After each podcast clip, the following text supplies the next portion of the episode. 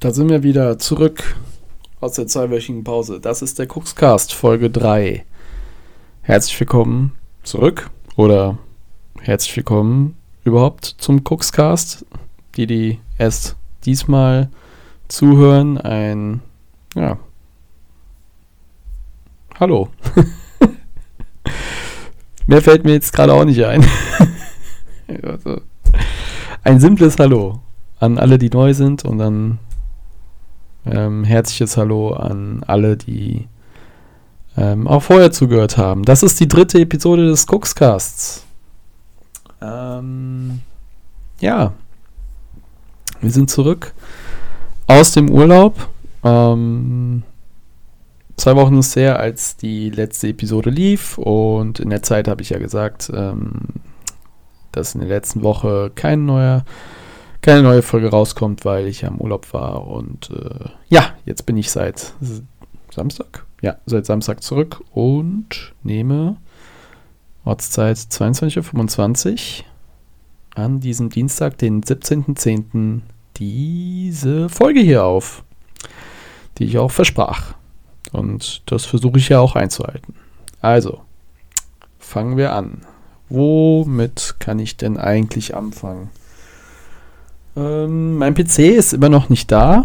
Ähm, ich dachte, nach der letzten Abgabe war er nach einer Woche wieder da, war er nach einer Woche wieder da und ähm, ist jetzt seit der zweiten Abgabe, die auch äh, vor einer Woche am nicht letzte Woche, sondern schon vor zwei Wochen am Freitag war, dachte ich, kommt der wohl wahrscheinlich auch nach einer Woche wieder zurück, aber nein, nix keine Nachricht halten, was bis dem noch, was mit dem gerade geschieht. Nur, ich habe nur eine Nachricht bekommen, dass der wohl angekommen ist, dass er jetzt repariert wird, aber keine weitere Auskunft drüber, was überhaupt daran falsch ist. Also, der PC ist noch nicht da. Ich nehme also heute über meinen Laptop auf und ähm, Mike und alles habe ich ja sonst noch hier.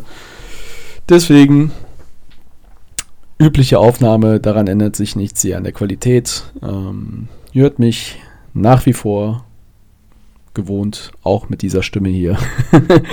ähm, ja, das zu meinem PC, immer noch unterwegs. Mal gucken, was jetzt bald kommt. Oft nicht kommt er bald zurück. Und dann kann ich auch wieder mit ähm, Sachen anfangen oder Sachen weitermachen, wie zuletzt ja eines Watchalongs, eines Watchalongs über eine Fußballpartie, die ich ähm, parallel dann kommentieren kann per Stream. Und ja, das ist so eine Sache, die ich gerne weitermachen möchte und daran ja arbeiten möchte, um dieses auch besser zu gestalten und auch zu übertragen und zu kommentieren.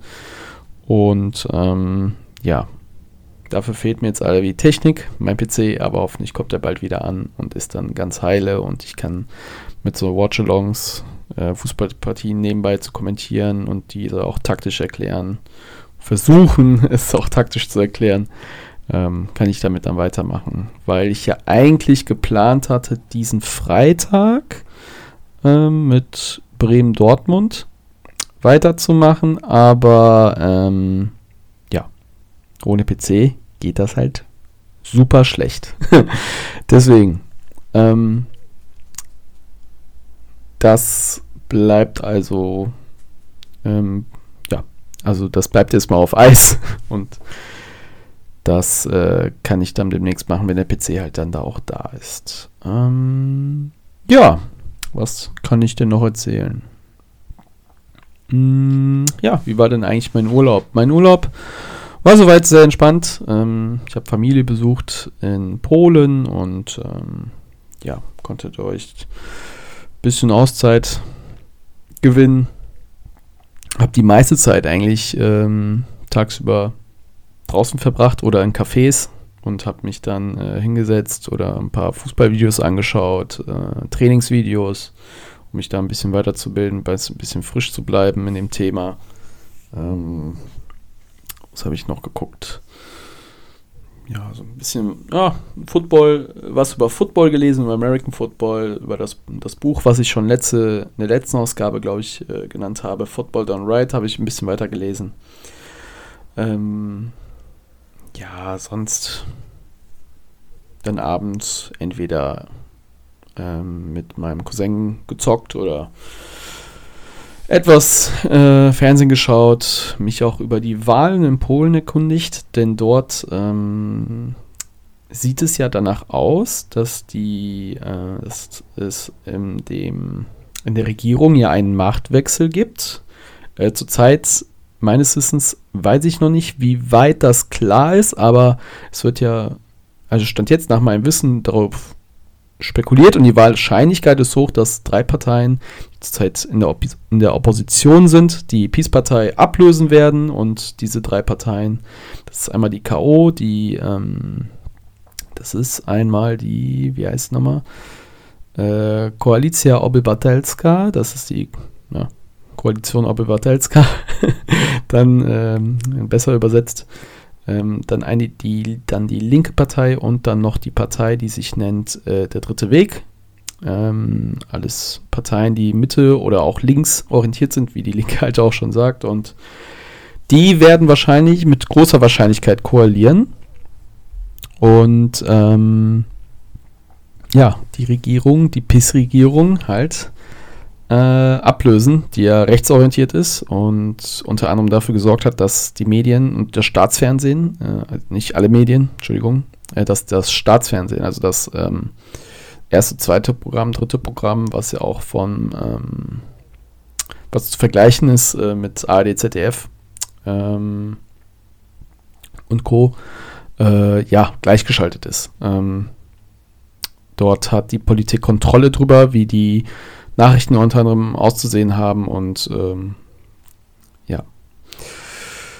Das alles ist hoffentlich dann bald ganz anders und der Wechsel, der politische Wechsel, der hoffentlich hat nur Gutes ähm, dann zur Folge für die Menschen, die in Polen leben und ähm, ja, ich bin gespannt, wie sich dort die Lage entwickelt. Falls ich darüber mehr weiß, würde ich bestimmt das eine oder andere nochmal in diesem Podcast hier sagen. Also ich hoffe, der Kurs, der politische Kurs, Kurs in Polen ändert sich jetzt zum Guten und äh, ich bin gespannt, wie es dort weitergeht.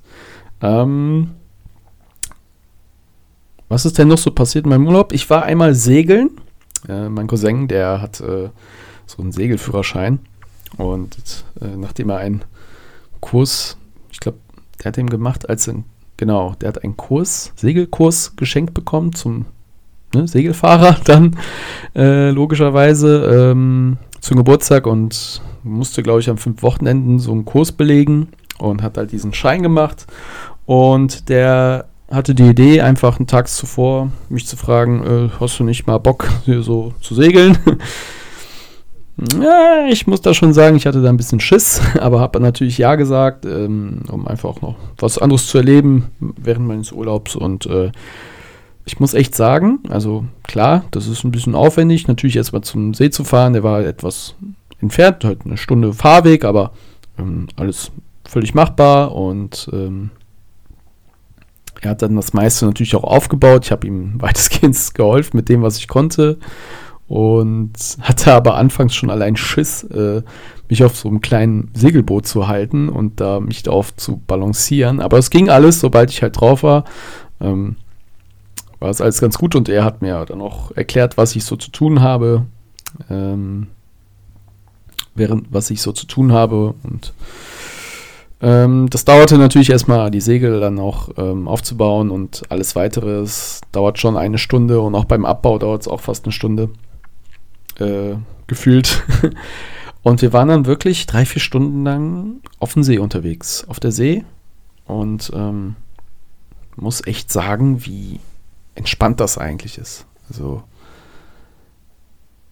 dazu muss man auch sagen, es waren jetzt weit und breit nicht so viele Segler unterwegs. So sechs, sieben auf einer großen See und äh, auf so einem großen, schon größeren See und ähm, klar, wenn natürlich im Sommer bei besserem Wetter mehr los ist, dann ist wahrscheinlich der Lärm auch größer, aber ähm, das war das Tolle an dem Tag so dran, dass man wirklich so eine Stille erleben konnte und mal wirklich gut abschalten konnte, so von anderen Dingen. Ähm, und dafür hat es sich allein gelohnt.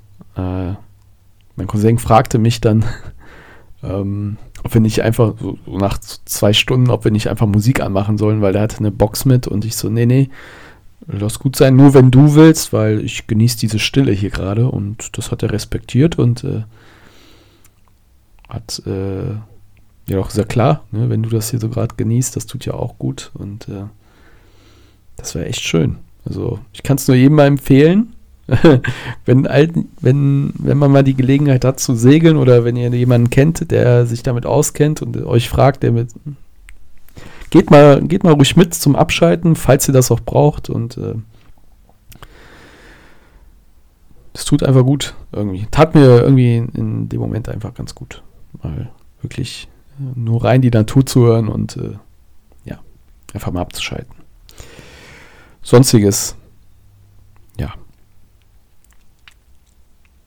Das war es erstmal zu meinem Urlaub. So, mehr komme ich jetzt auch nicht spontan drauf. War halt unspektakulär, aber ich habe auch was Neues kennengelernt mit dem Segeln. Davor war ich nur einmal segeln äh, mit, auf einer Klassenfahrt und das war es dann auch. Auf einem etwas größeren Boot natürlich, aber ja, Segelschiff, kein Boot. was auch immer. Ähm, ja, das dazu. Ähm, erstmal einen kleinen Schluck hier wieder nehmen aus meinem Sponsorgetränk von heute.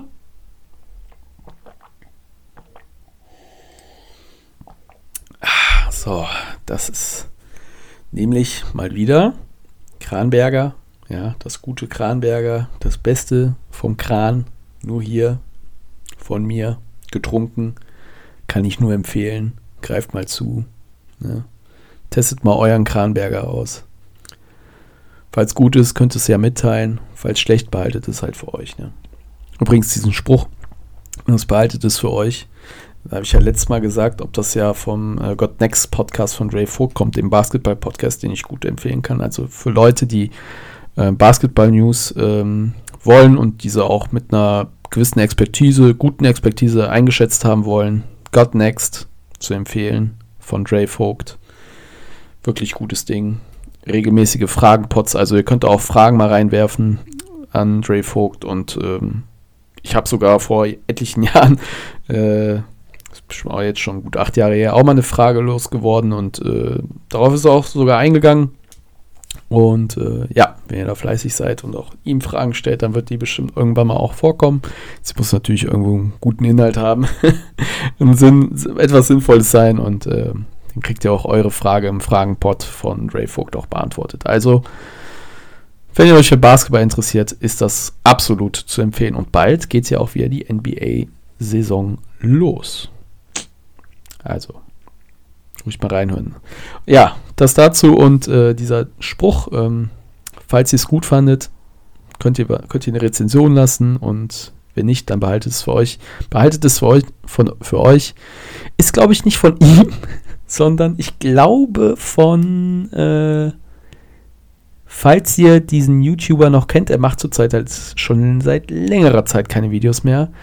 Äh, ob das nämlich, nämlich, nämlich nicht vom YouTuber Videoamt also Videoamt stammt, oder von Semper Video. Aber ich glaube, Semper Video macht, sagt ja immer einfach okay am Ende. Ähm, falls ihr Semper Video kennt, der macht so. Ähm, also, falls ihr den nicht kennt, Semper Video auf YouTube, äh, der erklärt so. Ja, Informatik-Kram. So Browser-Sachen oder ähm, Programmierer-Sachen, über Betriebssysteme, Linux, weiß ich nicht, über irgendwelche Browser. Einfach mal gucken äh, bei so Technikkram, Semper-Video. Oder erklärt halt so, was, keine Ahnung, was ein Tor ist. Oder keine, jetzt nicht Tor im Sinne von Fußball, aber Tor im Sinne von Internet. Ne? Ähm, ja, auch ein ganz guter Kanal übrigens, kann man empfehlen. Ähm, ja. Genau. Deswegen, ich weiß gar nicht, von wem das kommt. Ich habe es so oft gehört, diesen Satz von einem gewissen YouTuber oder einem Podcaster. Podcaster. Den finde ich halt, fand ich halt so gut, dass ich ihn selber übernehmen will und auch übernehmen, schon übernommen habe in der letzten Folge. Äh, ja.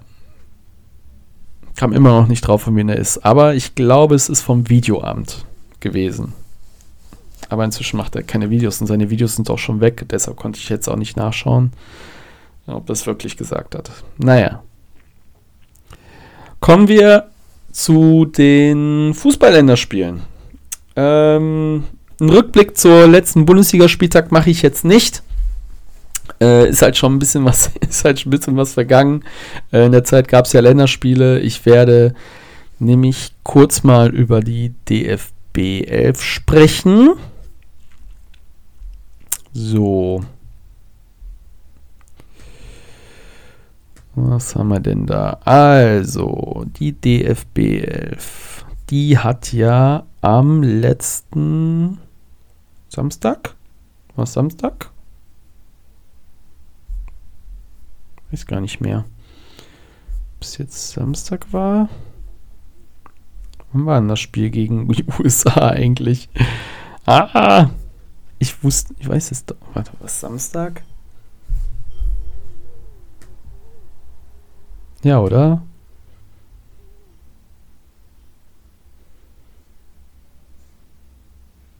Moment mal. Deutschland. Nee. USA, Deutschland. Das war auch Samstag die Partie. Ich bin gerade total verwirrt.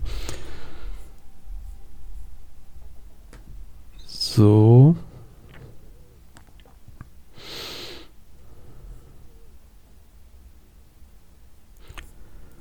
Da, da, da.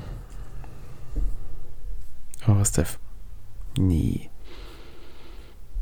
Oh Gott, wann haben die denn jetzt gespielt? Das hält mich jetzt hier wieder so auf und äh, ihr denkt auch, Alter, hat der sich wieder super vorbereitet, ne? Aber irgendwie lässt mich das jetzt hier nicht los, an welchem Tag das war. Und ich kann nicht mal nirgendwo nachgucken, an welchem Tag das war. Hier bei Kicker steht auch nichts, an welchem Tag das war. Das gibt's doch gar nicht. Wo hier stehen. Das muss doch irgendwo hier stehen. So, ja, Samstag, so, Samstag, 21 Uhr. Mann, Mann, Mann, ey. Also 21 Uhr Ortszeit Deutschland. Boah, Gott. Jetzt haben wir uns so lange darüber aufgehört. Nee, nee, nee. So, jetzt aber. Also, Deutschland äh, gegen USA. Es ging ja 3 zu 1 aus, ähm, nach einer nach 1 zu Rückstand. Wunderschönes Tor von Christian Pulisic, wie er genannt wird. Ähm, und die Deutschen glichen aus mit Ilkay Gündogan. Äh, nach einer guten Vorarbeit von Sané, glaube ich, war es. Ähm, und dann schoss man durch Füllkrug das 2-2 in der 58, in der 58. Minute und in der 62. Minute ähm, gab es ja auch noch ein Tor. Ich glaube, es war auch Füllkrug, ne? Nee, Quatsch, Musiala, genau, Vorarbeit von Füllkrug. So war's. Ähm, ja, was blieb hängen von der Partie? Äh, man konnte schon sehen, dass die deutsche Mannschaft unter Nagelsmann gegen den Ball sehr agil war. Gerade auch nach Ballverlusten versuchte man ähm, das Spiel eng zu machen. Eng für den Gegner, für den Ballführenden des Gegners. Und ähm, konnte man schon sehen, dass, dass da viel, dass die Mannschaft da agiler war, dass das wahrscheinlich auch natürlich gefordert war, dass man gegen den Ball sofort Druck erzeugt. Ähm, und dass man das ja auch äh, ähm, dass man halt in jeder Phase des Spiels aktiv ist. Ne? Sowohl am Ball natürlich, als genau auch äh, gegen den Ball, dass man da auch schneller sein will, schneller agieren sein will, nachhaken will, ärgern will. Ja, das konnte man schon sehen. Auch beim Pressing äh, war man sehr bemüht. Das war meist so 4-4-2, 4-3-3 Formation im Pressing. Teilweise sogar anfangs kannte ich so eine Rautenbildung im Mittelfeld. Also ähm, war das schon so, dass man sich da ein bisschen was gewagt hat, ein bisschen mutig war. Gerade auch außen haben, die, die offensiven Außen haben da, gerade auch Würz habe hab ich sehr oft gesehen, der da auch sehr agil war, sehr bemüht war, sofort auch zuzulaufen. Und ähm, das hat mir schon ganz gut gefallen. Also es war schon ein Unterschied äh, zu den letzten Spielen. Ähm, allerdings gab es oft auch Situationen gegen den Ball, wo die USA sich dann auch mal durchgespielt hat und wo dann die Rückwärtsbewegung der Offensiven ja, zu ähm, nicht so motivierend war. Ähm, da muss natürlich die deutsche Mannschaft und natürlich das Team um Nagelsmann ähm, auf Feilen das noch ansprechen, das noch verbessern, ähm, dass das noch natürlich besser umgesetzt wird, dass die Spieler direkt wieder hinter den Ball kommen, dass sie auch die Lust haben, hinter den Ball zu kommen und natürlich in keiner Sekunde irgendwie nur aus, äh, sich irgendwie nur ähm, ja, abmelden. Kann man verstehen, dass man natürlich bei so einer Reise, ne, die eh schon unter Kritik steht, nicht jetzt zu viel an Körnern verbrennen will oder sowas, aber gerade ähm, die deutsche Nationalmannschaft muss da ein, muss da natürlich noch ein kompletteres gegenteiliges Gesicht zeigen, als das sie ja natürlich in den letzten Jahren hatte, so seit der WM. Und nach der WM vor allem, wo ja die Krise erst dann richtig losging. Ähm, gut. Mit dem Ball ähm, sah das ja so aus, dass äh, Jonathan Tah ähm, nicht ganz einen Rechtsverteidiger gespielt hat, sondern äh, ein Innenverteidiger in der Dreierkette halb rechts. Ähm, in der Lever ich glaube, das tut er ja auch in Leverkusen auch. Oder? Nee, da ist er eher in der Mitte.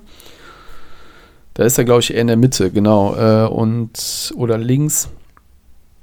Und Kusunu ist ja auf rechts und in der Nationalmannschaft spielt er auf der rechten Seite erstmal. Und ist auch gut, dass Jonathan Tah äh, da jetzt wieder auch die Chance bekommen hat nach dem Frankreich-Spiel. Dass er auch jetzt unter dem neuen Trainerteam, unter Nagelsmann, die Chance weiterhin bekommt.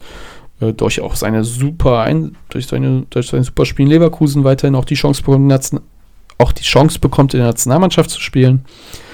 Und ähm, dass er ähm, ja nominell rechts beginnt, aber am Ballbesitz halt in der Dreierkette spielt, öffnet halt für Sané Außenräume und äh, genauso auch äh, kann Gosens, der nomineller Linksverteidiger ist, aber halt im Ballbesitz sehr weit vorrücken kann, seinem Spiel auch sich orientieren kann was er auch gewohnt ist bei Inter oder wo er halt groß rauskam. Bei Atalanta hat er, die bauten ja auch immer eine Dreierkette auf bei Atalanta und dann konnte Grosens immer ganz nach vorne marschieren, bis ins letzte, fast ins letzte, letzte Drittel. Und falls Atalanta halt äh, sich über rechts durchspielte, war halt Gosens äh, für Flankenhereingaben immer in den Strafraum eingerückt, was auch seine Stärke ist, bei Kopfball für Gefahr zu sorgen. Diese Rolle hat er jetzt auch wieder in der Nationalmannschaft gezeigt am, U, gegen USA. Und Nagelsmann wusste auch sofort, wie er Gosens halt irgendwie möglichst gut einbinden kann. Deshalb Tar rechts, pendelnd, Dreierkette oder gegen den Ball, Viererkette auf der rechten Seite. In der Mitte hat, ja, Rückkehrer Mats Hummels gespielt. Hm, komisch. Er wieder dabei unter Nagelsmann. Ähm, weil ja Nagelsmann der Meinung ist, und das hat er auch in der PK unter anderem gesagt, äh, dass er in der Viererkette auch Spieler haben will, die viel kommunizieren, die viele Kommandos geben und Mats Hummels äh, macht das ja dann auch wie kein Zweiter und deshalb ist er auch wieder zurück. Und wie gesagt, er ist ja auch in Form, der hat eine starke Rückrunde gespielt in der letzten Saison, jetzt auch wieder erstarkt, sogar auch torgefällig in Dortmund. Und ähm, einer der besten Spieler des BVBs auch in dieser Saison. Und da führte kein Weg dran vorbei, ihn wieder zurückzuholen. Und finde ich auch eine gute Nominierung und auch einen guten Grund, warum er ihn nominiert hat. Das hat er auch in der PK dann auch gesagt. Antonio Rüdiger, ganz normal, linker Verteidiger in der Dreierkette, auch linker, also Halbverteidiger auf der linken Seite, hat auch einige ähm, Aktionen eingeleitet mit einem andere, per Andribbeln und unter anderem, glaube ich, auch das 1-1 oder das 2-1. Bin ich mir jetzt gar nicht mehr so sicher. Das hat er, da ist er ja vormarschiert und ähm, hatte somit ja einen Angriff eingeleitet. Und Hummels und Tah haben ihn dann natürlich absichern können. Das ist auch noch eine nette, ähm, eine nette Auswirkung auf der äh, der Aufstellung und der taktischen Änderung. Der Nagelsmann, dass auch ein Rüdiger dazu ja irgendwo auch verleitet wurde, mal auch anzudribbeln und ähm, sich nach vorne mit einzuschalten. Ähm, auf der Doppelsechs haben ja Groß und Gündogan gespielt. Gündogan erst ein ähm, bisschen defensiver in der ersten Halbzeit, in der zweiten Halbzeit war er dann schon was offensiver eingebunden, hat aber trotzdem den Ausgleich geschossen in der ersten Halbzeit. Und war gerade, wenn äh, außen Durchbrüche waren bei der deutschen Mannschaft, hat er sich ähm, nach vorne äh, eingeschaltet mit als Abschlussspieler. Groß dagegen er nicht. Groß ähm, hat versucht, äh, im Aufbauspiel ähm, viel zu machen äh, und natürlich dann auf, auf der Sechserposition schon eher zu bleiben. Nicht als Achter gespielt, aber dann eher als Sechser Gündogan den Vorstoß gelassen und Gündogan äh, kann das ja auch spielen. Hat ja bei City zuletzt sehr weit vorne gespielt. Ähm, wie es jetzt bei Barca aussieht, ich weiß es nicht ganz. Äh, ich habe noch kein Barca-Spiel in dieser Saison gespielt, äh, gesehen. Muss mal darauf achten, muss ich mal wirklich mir als Hausaufgabe mal geben, ein Barca-Spiel zu sehen und die Rolle auf Gündogan und die Rolle Gündogans, äh, ja, auf die Rolle von Gündogan zu achten. Muss ich mir mal aufschreiben jetzt hier. Mal Barca gucken. Gündogans Rolle. So. Schreibt ihr es hinter die Ohren. So. Ähm, ja, bei Brighton hat ja auch Groß eine ähnliche Rolle, der sich ja auch mal nach vorne äh, ähm, aktiv zeigen kann. Aber er gegen die USA war schon eher äh, neben äh, genug an der defensive Part, den er auch spielen kann. Aber ja, das ist interessant zu beobachten. Zu beobachten und beide waren immer wieder bemüht, dem Aufbauspiel zu helfen, der Dreierkette zu helfen im Aufbau und ja, durch Steigklatsch-Elemente haben sie versucht, die Spitzen auch einzusetzen ähm, die vorne halt waren, halt über die Breite Leroy Sané, ähm, Gosens ab und zu auf Außen links und ähm, vorne natürlich ähm, Füllkrug mal wieder als Neuner, als äh, Stürmer, der die Bälle festmachen sollte und natürlich vorne für Akzente setzen sollte. Er hat ja auch ein Tor geschossen und eine Vorlage gegeben für Musiala, der dahinter hinter ihm gespielt hat, hängend. Ähm, er wurde oft erstmal in den Zwischenräumen gesucht. Dann hat er sich ab und zu auch mal auf die Außen fallen lassen, wenn die USA sehr tief reingedrückt war in der eigenen Hälfte. Und dann hat er ja zum Beispiel super das 2 zu 1 eingeleitet, indem er ja wirklich seitlich zwischen den Ketten Richtung 16 Meter Raum äh, zentral entlang gedribbelt ist. Und ähm, das hat er so mit auch super eingeleitet. Und ja, Wer hat denn noch gespielt? War das eigentlich komplett die Mannschaft? Habe ich irgendeinen Spieler vergessen? Deswegen gehe ich nochmal auf die Aufstellung drauf. Äh, ja, stimmt, ja. Florian Würz äh, hat ja auch gespielt, war eher im linken Halbraum äh, zu sehen. Musiala eher im Zentrum. Ähm, auch Würz ähm, war dagegen im Gegensatz zu Musiala unauffälliger, aber für mich sehr agil hinten gegen den Ball. Das war jetzt meine Wahrnehmung. Und äh, ich bin gespannt, wie das weiterhin funktionieren wird. Ob es dabei bleiben wird, dass Würz eher eine halblinke Rolle hat äh, in der Nationalmannschaft und Musiala halt eher die Zentrale. Äh, oder ob er, ob das irgendwie noch ausweichend sein wird. Ich bin gespannt, wie das sich weiterhin entwickeln wird. Und heute Nacht spielen sie ja gegen Mexiko. Mal gucken, in welcher Aufstellung sie daran gehen, ob vielleicht doch ein Havertz für einen Wirt spielt. Der wurde ja für ihn eingewechselt nach 62 Minuten. Ähm, je nachdem. Und vielleicht ein Julian Brandt natürlich auch noch einen Einsatz bekommt von Anfang an. Aber alles müssen wir halt sehen. Thomas Müller hat ja auch nicht gespielt von Anfang an. Ja. Gut. Mal gucken, wie es heute gegen Mexiko aussieht. Ähm, ich werde es versuchen zu sehen. Äh, wenn dann in einer Wiederholung. Aber ja, darauf würde ich dann in der nächsten Aufga Ausgabe drauf eingehen, was die deutsche Mannschaft auffälligerweise gegen Mexiko so gemacht hat. Und komme jetzt ein bisschen darauf zu sprechen, was so die polnische Mannschaft gemacht hat. Denn die habe ich mir auch angeguckt gegen Färöerinseln und auch ein bisschen gegen Moldawien. Ja, da sieht es ganz, ganz schlecht aus für die EM-Qualifikation. Die sehr, sehr wahrscheinlich, die polnische Mannschaft wird nämlich sehr, sehr wahrscheinlich nicht mit dabei sein, da sie auf andere hoffen muss und auf korrekte Ergebnisse hoffen muss, die, wahrscheinlich, die sehr unwahrscheinlich sind, dass sie noch ein EM-Ticket lösen können. Und ähm, wenn wir uns da die Gruppe mal anschauen, wie sie gerade ausschaut, das ist hier zu sehen. Und zwar die Gruppe, wo ist sie denn? Da, die Gruppe E. Da führt Albanien mit sechs Spielen aus 13, aus, nach sechs Spielen mit 13 Punkten.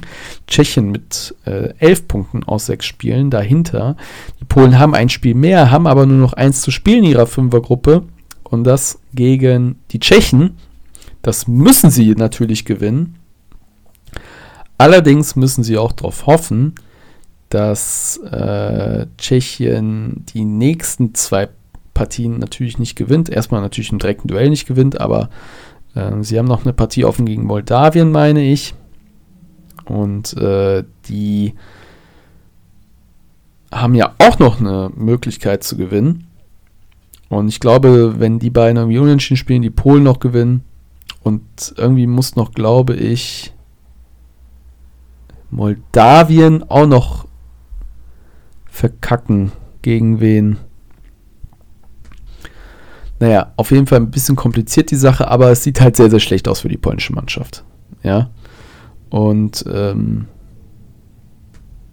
es wird ein sehr, sehr wahrscheinliches Aus sein nach der äh, EM-Quali.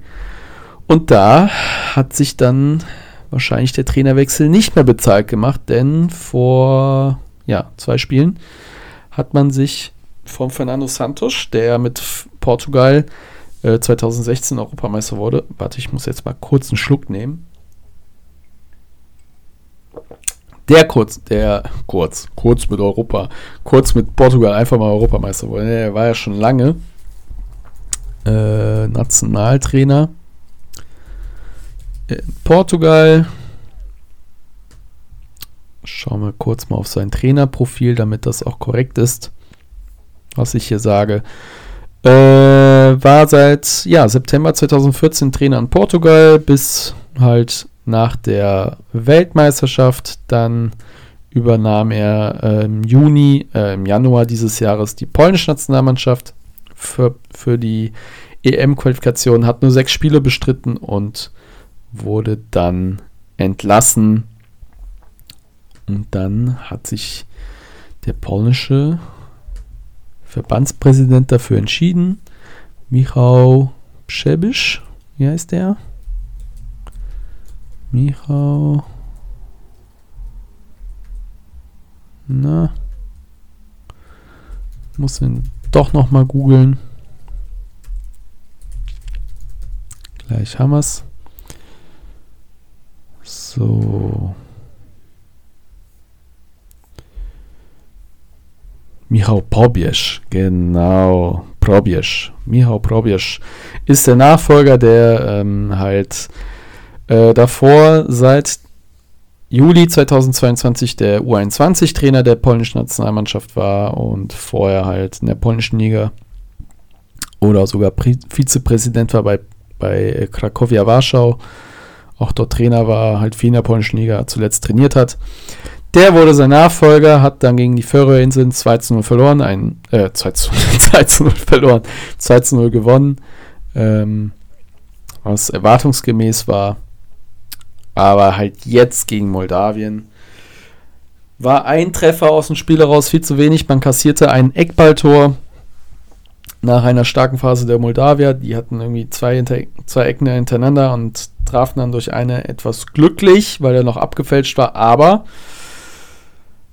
ja, eine starke zweite Halbzeit der polnischen Nationalmannschaft war dann doch zu wenig. Und äh, um das noch, ja, in einen Sieg umzumünzen. Deswegen, die, der polnische Fußball ist halt in der Krise angekommen, mal wieder, äh, nachdem man ja eine WM hatte, die okay war, aber wieder alte polnische Probleme aufwies, wie das Spiel am Ball. Und das ist das dicke, dicke Problem, was die polnische Nationalmannschaft seit der Europameisterschaft 2016 hat. Da hat, wurde man noch von Adam Nawałka äh, trainiert und geführt, der wirklich mit einem Defensivfußball erstmal mit einem 4-4-2 hinten gut tief sich absichern und durch gutes Kon Konterspiel über Grozicki und äh, Lewandowski, Zielinski ähm, über Konterchancen kommen, über Flügelangriffe, über tiefe, über schnelle Konter halt zum Erfolg äh, ähm, zum Erfolg wollte, wollte. Also man wollte halt äh, über tiefe Absicherung Balleroberung aus der eigenen Hälfte schnell nach vorne kontern und das, dafür hatte man gute Außen, schnelle Außen und natürlich einen Lewandowski, äh, der gut in Form war. Das hat wirklich auch äh, Erfolg gebracht.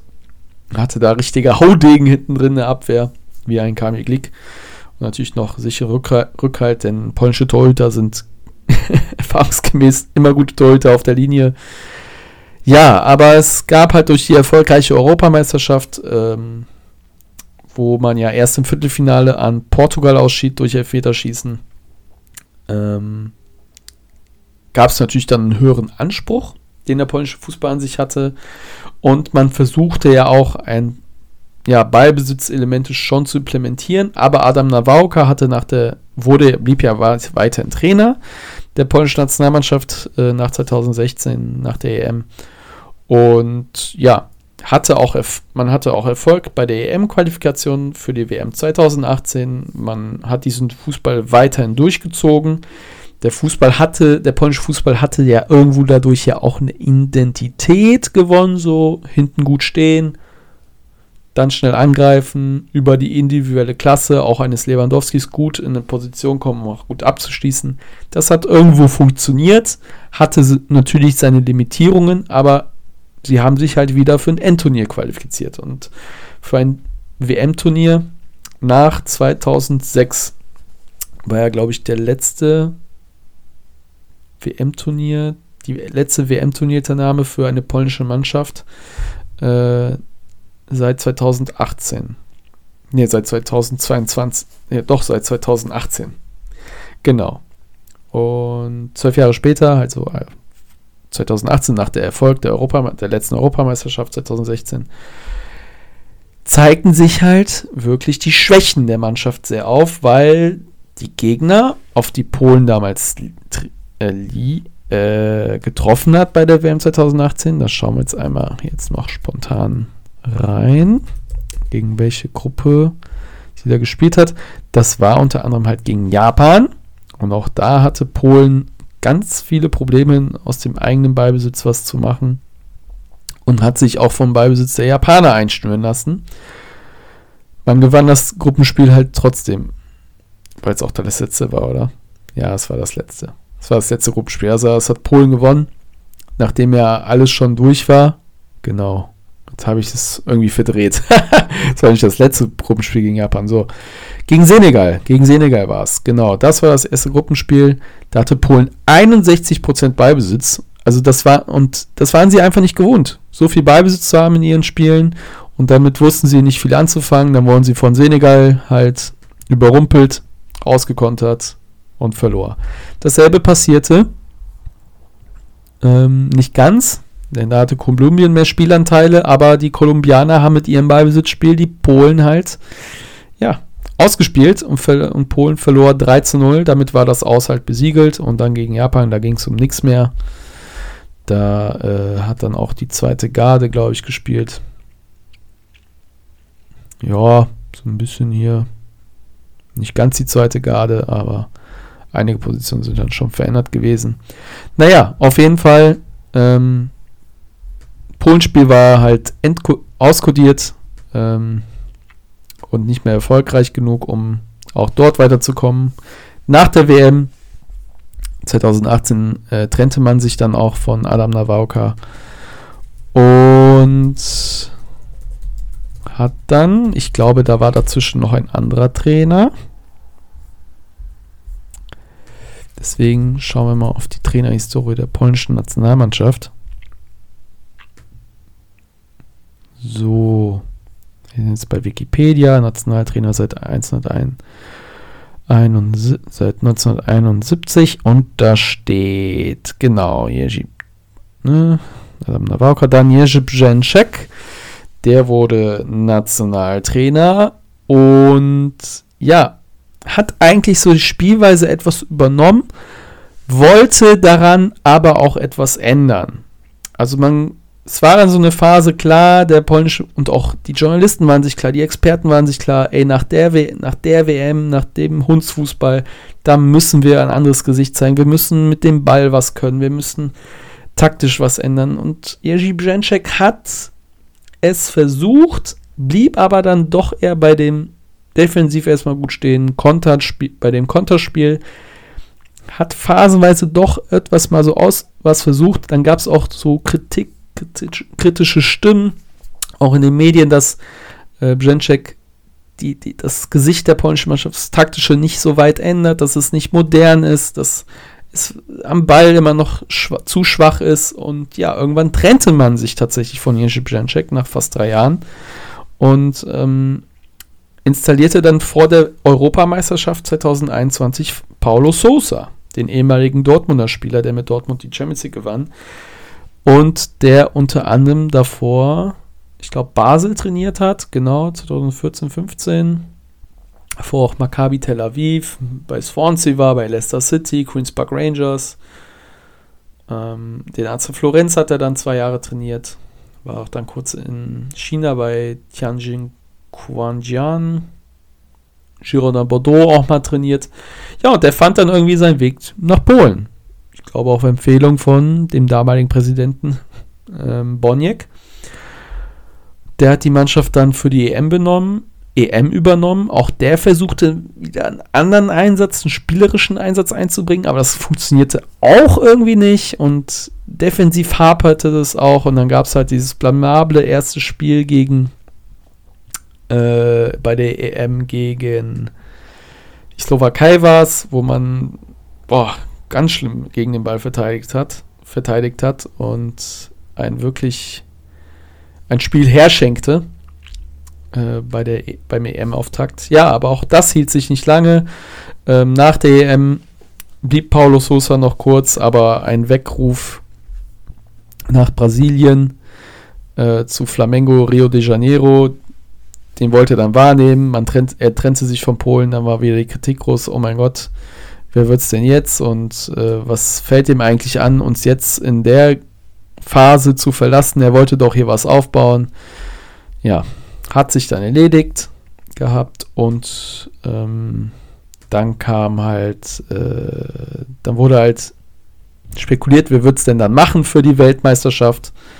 Äh, wie kriegen wir es überhaupt noch hin? Wer bringt uns überhaupt jetzt noch in die Playoffs für die Weltmeisterschaft? Äh, wer kann es denn richten? Also einigt man sich, einigte man sich mit Czesław Michniewicz, der davor ähm, Regia Warschau für fast zwei Spielzeiten übernommen hat und davor auch für drei Jahre die polnische U21 trainiert hat und sonst auch in der polnischen Liga aktiv war.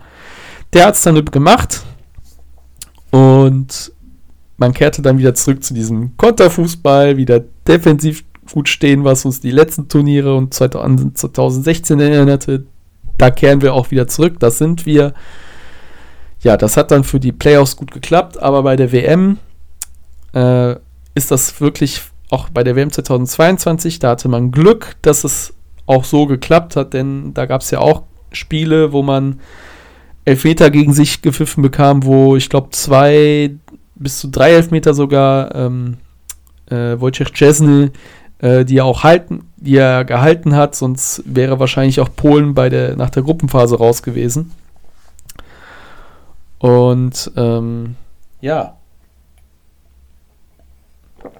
Ähm,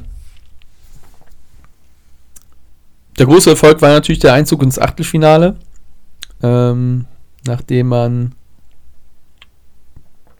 äh, genau, ein 0 zu 0 gegen Mexiko sich holte, oder ne? Genau, das erste Spiel war gegen Mexiko ein 0 zu 0, dann hat man das Spiel gegen Saudi-Arabien, glaube ich, gewonnen. Oder? War es das? Kurz mal nachgucken, sonst. Oh, gefährliches Halbwissen mal wieder, ne? So. Das war doch das. Genau, dann hat man ähm, Genau, das erste Spiel, nee, genau, das erste Spiel hat man gegen Mexiko sich ermauert mit einem 0 zu 0. Dann hat man Saudi-Arabien ausgekontert mit 2 zu 0, die ja das Spiel davor gegen Argentinien überraschenderweise gewonnen haben. Und gegen Argentinien hat man halt 2-0 verloren, völlig unterlegen. So kam man ins Achtelfinale, hat sich da irgendwie durchgewurstelt und äh, ja, da war dann halt Frankreich die erste Station in der K.O.-Phase und man hat damit 3 zu 1 verloren. Das war trotzdem natürlich der, ja, der gro ein großer Erfolg für die polnische Nationalmannschaft, dass man, da man sich ja 36 Jahre, äh, vor 36 Jahren erstmal für eine K.O.-Runde qualifiziert hat für ein Endturnier bei einer WM, war es natürlich hochgelobt, ein großer Erfolg.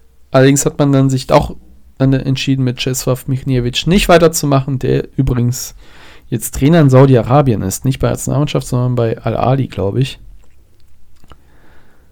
Wenn ich mich jetzt recht entsinne, nochmal kurz nachgucken, ob das auch stimmt.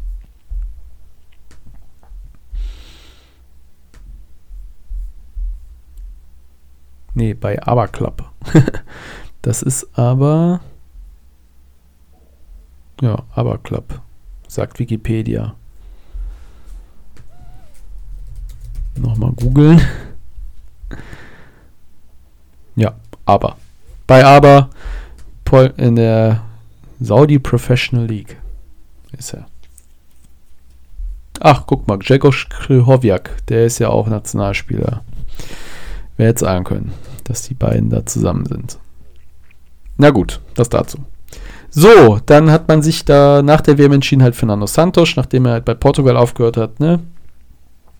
Äh, der auch für einen ähnlichen Fußball steht, ne? Er hat ja auch mit Portugal sehr defensiv immer agiert und dann auch gekontert, das vielleicht hat es dazu dann bewogen, so, und der hat ja schon mal ein Turnier gewonnen. Also, Installieren wir doch den mal mit seiner Erfahrung, aber das klappte sechs Spiele lang nicht. Tja. Und nun halt wieder die polnische Lösung. Aber, und das ist das große Problem, der polnische Verband, der weiß nicht so recht, was er ausstrahlen will mit seinem Fußball.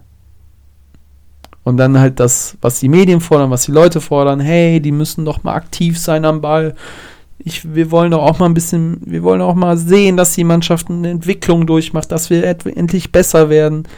Weil man muss sich mal vorstellen, Polen ist immer noch ein Fußballland. Also so viel, wenn ich dort war, sieht man so viele Kinder, so viele Jugendliche äh, gegen eine Wand kicken auf Bolzplätzen.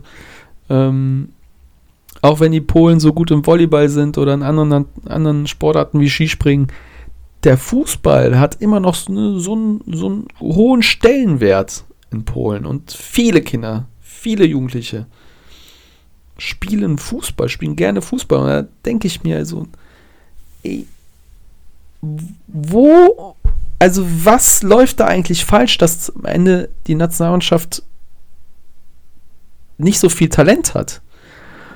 Oder hat sie das Land? Oder es wird, nie, wird es nicht gesehen? Wird es einfach noch nicht gut eingebunden? Was macht der Verband eigentlich in der Jugendarbeit?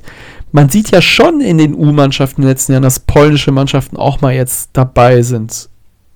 Aber wie kriegt man das in die A-Mannschaft rein? Die ja nach dem Erfolg 2016, ähm, der völlig berechtigt war, jetzt so extrem schwächelt. Nichts damit zusammen, dass die polnische Liga einfach schwach ist. Denn sie ist schwach. Sie hat in Europa nichts zu sagen. Schauen wir auf die Tschechen.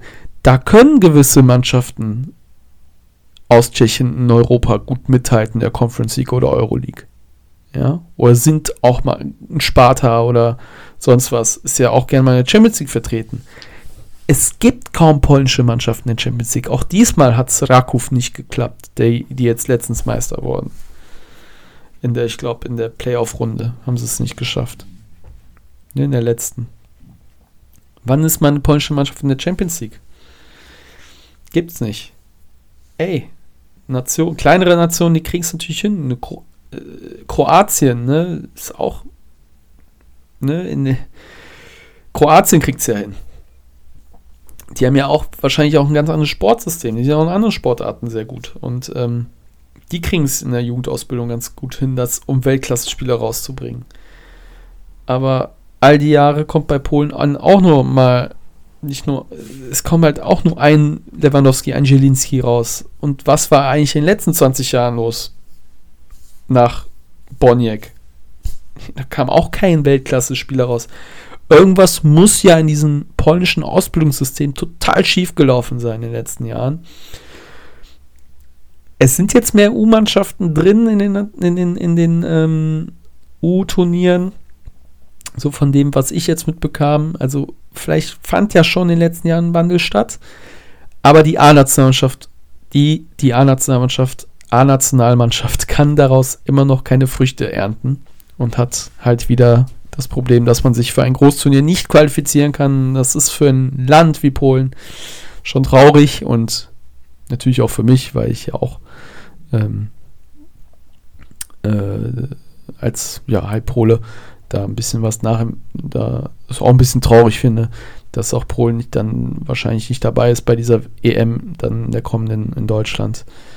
Tut dann schon ein bisschen weh, dass so eine Nation mit so vielen, ja, eigentlich mit einer Leidenschaft für Fußball dann nicht dabei ist.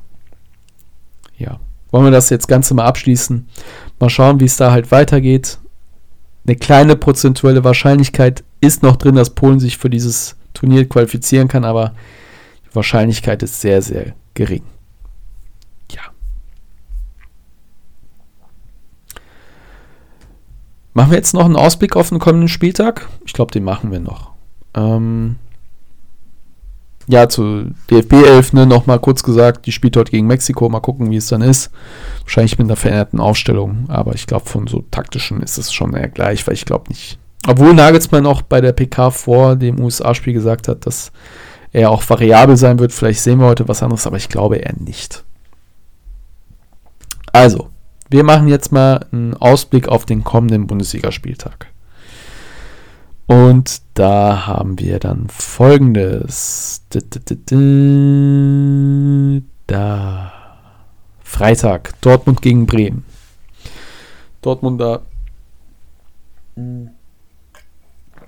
ja zuletzt erfolgreich. Ich denke mal, da Bremen so gegen den Ball schwächelt und ja auch eher den, ne, unter, ähm, unter Ole Werner in Anspruch haben, ja auch am Ball gut zu sein. Ich denke, der BVB wird da gewinnen, aber wer weiß, wer weiß. Wer weiß, wer weiß. Vielleicht sind die Dortmunder diesmal fällig äh, mit ihrem Spiel. Ich erwarte da jetzt aber keine Überraschungen. Letzte Saison gab es eine Überraschung, gab es ja, da holt ja Werder einen 0 zu 2 Rückstand auf und wandelte das noch in einen, nee, einen 0 zu 2 Rückstand, ne? Haben sie noch einen 3 zu 2 umgewandelt. So war es doch.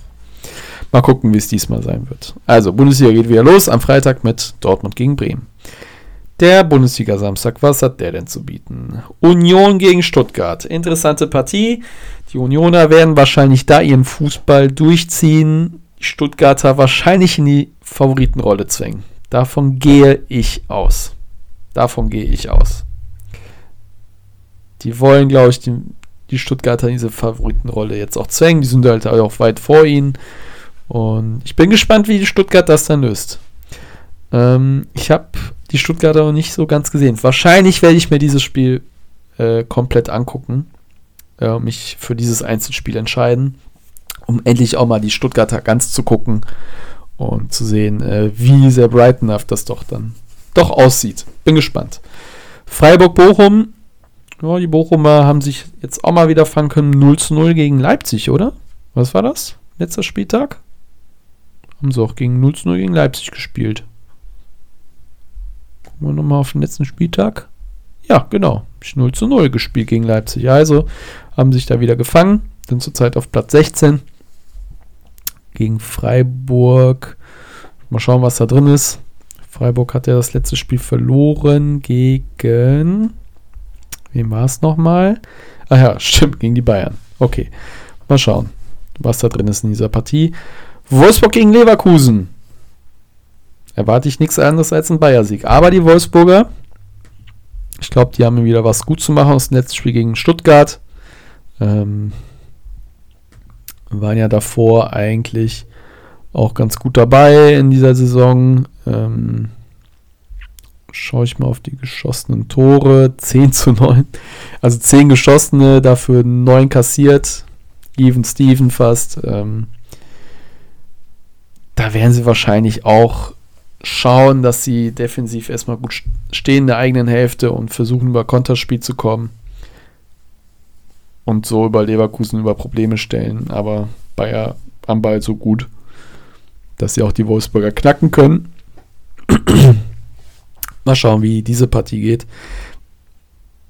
ich tendiere dazu, eher Union gegen Stuttgart zu gucken, statt Wolfsburg gegen Leverkusen, weil ich Leverkusen jetzt oft gesehen habe in den letzten Wochen. Deswegen dann eher Union gegen Stuttgart. Hoffenheim gegen Frankfurt. Ich muss mal einen kurzen Schluck nehmen, weil meine Stimme langsam den Geist aufgibt irgendwie. Nicht, dass sich da eine Erkältung aufbahnt. Hoffentlich nicht. Hoffenheim gegen Frankfurt. Ja, die Frankfurter. 2-0 zuletzt gegen Heidenheim gewonnen. Haben auch mal zwei Tore in einer Partie geschossen. Sind jetzt bei sechs Toren nach sieben Spielen. Ähm, spielen dann also bei den Hoffenheimern. Bin mal gespannt, was die Hoffenheimer dann so gegen die äh, defensiv guten Frankfurter äh, ausrichten können. Ich kann mir vorstellen, dass Frankfurt öfters am Ball ist, wie auch in den letzten Spielen, dass die versuchen, über Ballbesitzzeit wieder ne, die Hoffenheimer über Probleme zu stellen, aber vor allem dadurch auch defensiv ganz gut stehen. Ähm, sie da torgefällig genug sein werden, um auch gegen Hoffenheim zu gewinnen. Und die Hoffenheimer haben ja auch einen guten Angriff, 16 Tore aus ihm spielen. Äh, inwieweit sie da die Frankfurter unter Probleme, Probleme stellen können. Ja. Darmstadt gegen Leipzig, eigentlich eine klare Nummer, aber das sind genau diese Duelle, die Leipzig gewinnen muss und da haben sie sehr, sehr häufig gegen Abstiegskandidaten in den letzten Saisons einfach, wo es immer, wo es immer gehießen hat, ja, jetzt sind die Leipziger, Leipziger da, jetzt werden sie mal nach oben angreifen, aber sie haben dann immer wieder gegen die Abstiegskandidaten verloren oder Punkte liegen lassen und das ist so ein Spiel gegen Darmstadt. Das müssen sie einfach gewinnen, um oben dran zu bleiben, denn 12 Punkte, nee, 14 Punkte, 5 schon auf Leverkusen, äh, sie müssen natürlich, wollen natürlich um die Champions League Plätze mitspielen. Wenn sie da auch nicht punkten, dann könnte es da wieder äh, nach acht Spielen nicht so gut aussehen für die Leipziger. Also da ist ein Sieg natürlich Pflicht für die Ansprüche von RB. Dann endet der Samstag mit dem 18:30-Spiel Mainz gegen Bayern. Mainzer natürlich. Ähm, jetzt zuletzt unentschieden gespielt. Ich glaube 2-2 ne? war das, gegen Gladbach. Spiel habe ich nicht gesehen. Ähm, gegen Leverkusen sahen sie ja ganz gut aus noch davor. Haben auch gut am Ball gespielt. Ähm, mal schauen, wie sie die Bayern unter Probleme stellen können. Wahrscheinlich so ähnlich wie gegen Leverkusen, so dass sie auch versuchen, auch ein bisschen was am Ball zu machen. Ähm, durch ihr Pressing auch wahrscheinlich. Bayern vor Probleme stellen oder sich dann doch entscheiden, etwas tiefer zu stehen. Mal schauen, wofür, wofür sie sich entscheiden. Ich werde das Spiel sehen. Die Bayern müssen natürlich drei Punkte holen, um den Anschluss an Leverkusen zu halten und an dem VfB. Und äh, ja, ich bin gespannt, wie fresh auch die Nationalspieler zurückkehren und inwieweit dieses Spiel dafür vielleicht ein Stolperstein sein kann. Der Bundesliga-Sonntag endet mit dem Derby. Westderby hier. Rhein-Derby. Köln gegen Gladbach. Klassiker. Muss man sich ansehen. Kölner werden versuchen, wieder agil zu sein, viel, werden, viel zu machen, viel zu flanken, Abstütze zu haben und irgendwie wieder, ja, es wieder versuchen, hoffentlich als Ende, am Ende als Sieger vom Platz zu gehen gegen Gladbacher, die irgendwie Überraschungstüte sind in der Saison so ein bisschen für mich, äh, die auf einmal in einer Partie viele Tore schießen, aber dann wieder viele kassieren, unauffälliger sind und dann wieder eine Halbzeit irgendwie auffällig sind. Ähm, ich glaube, das ist ein Spiel, wo wirklich viel, viel los sein wird auf dem Feld. Und äh, ja, die Mannschaft von Seoane, von hat sich ja defensiv auch nicht so ganz von der besten Seite gezeigt. 16 Gegentore, dafür aber 13 geschossene. Ähm, zuletzt die letzten zwei Partien nicht verloren. Und Köln natürlich etwas unter Zugzwang als Tabellenletzter mit nur einem Punkt. Heinheim gegen Augsburg, das ist das, Letz-, das ist die letzte Partie an dem Spieltag. Die Heimheimer dürfen wieder den Spieltag beenden, sind dann zu Hause gegen Augsburg. Augsburg unter den neuen Trainer, dann unter, na, wie heißt der? Wisst ihr es? Wer ist der neue Trainer beim FCA? Wusstet ihr überhaupt, dass Enrico Maas nicht mehr Trainer ist? Hm? Dass er der erste Trainerwechsel ist in der Saison? Ja, dann wisst ihr es ab jetzt spätestens. Und der Nachfolger ist Yes oder Jess, Yes, Yes Torup, ein ähm, Däne? Ist er Däne? Schauen wir mal kurz nach. Der nämlich zuletzt bei Trainer beim FC Kopenhagen war, zwischen November 2020 bis September 2022. Und ja, mal schauen, was er äh, ja, was er für eine Art Fußball einbringen wird, kann ich halt noch gar nicht sagen, weil ich den einfach nicht kenne, weil ich auch Kopenhagen zu seiner Ägide nicht äh, gesehen habe. Mal schauen, wie, was er den Augsburgern so mitgibt, taktisch und strategisch, weil dann, wie dann die Ausrichtung ist beim FCA. Deswegen ist das durchaus schon interessant zu sehen, was die gegen Heidenheim so machen. Ja, Einheim, 4-4-2, Pressing, gib ihm. Und dann natürlich auch durch Standards erfolgreich, haben, erfolgreich sein, durch gute Einzelaktionen, Abschlüsse zu haben. Das wird deren Spiel sein. Ja, und dann schauen wir mal, wie dieser Bundesliga-Spieltag endet. Das war der Ausblick auf den Spieltag und ich schließe jetzt ab für den Podcast für heute. Ich nehme mal einen Schluck aus dem Kranberger, unserem dies, äh, diesmaligen wiederholten Sponsorgetränk des, dieser Ausgabe, der dritten Ausgabe des Cookscastes.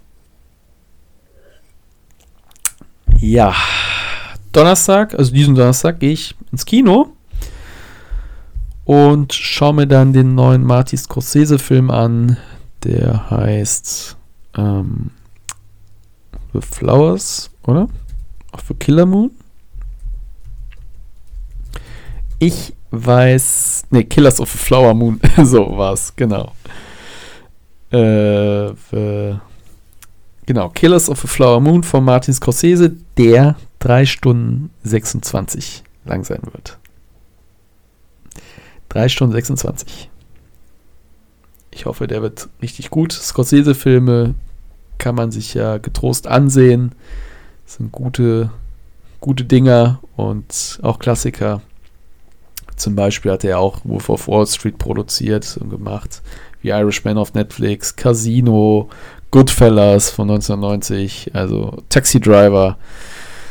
Ähm, eigentlich hatte ich auch vor, vor diesem Film noch ein paar Scorsese-Filme mir anzugucken, aber ja, hat nicht so gut geklappt. Aber diesen werde ich mir auf jeden Fall Donnerstag angucken und euch dann wahrscheinlich auch in der nächsten Ausgabe oder in der kommenden Ausgabe erzählen, wie ich den fand. Und ähm, ja, das dazu.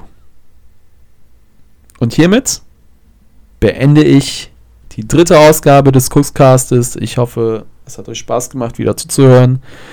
Und falls es euch gefallen hat, hinterlasst etwas Positives da. Und wenn nicht, behaltet es für euch. Und somit, ich glaube, dieser Satz stammt vom Videoamt, aber ich weiß es wirklich nicht mehr. Naja, ich hoffe, es hat euch gefallen und äh, wir hören uns, ja, beim nächsten Mal. Nächste Woche wahrscheinlich. Bis dann.